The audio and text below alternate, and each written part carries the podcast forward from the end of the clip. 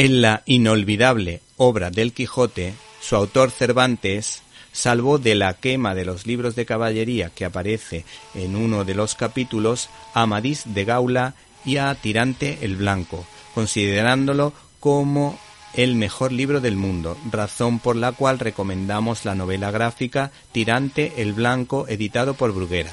Estamos por tanto ante la adaptación de María Aurelia Capmani, ilustrada por Jaume Marzal y guionizada por Andreu Martín.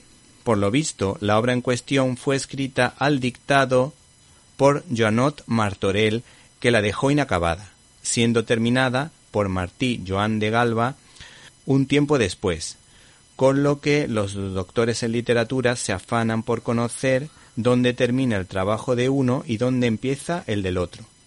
Esta obra está cargada de guiños a los caballeros de la mesa redonda como Arturo, Percival o Lancelot.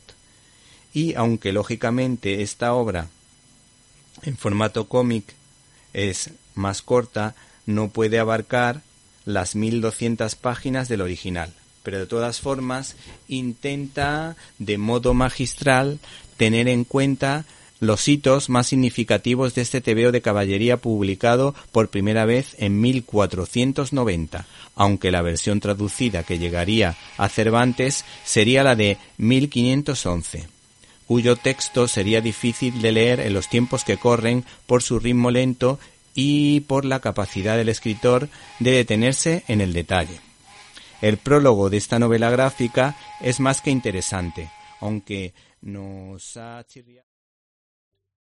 ¿Te está gustando este episodio? Hazte fan desde el botón Apoyar del podcast de Nivos.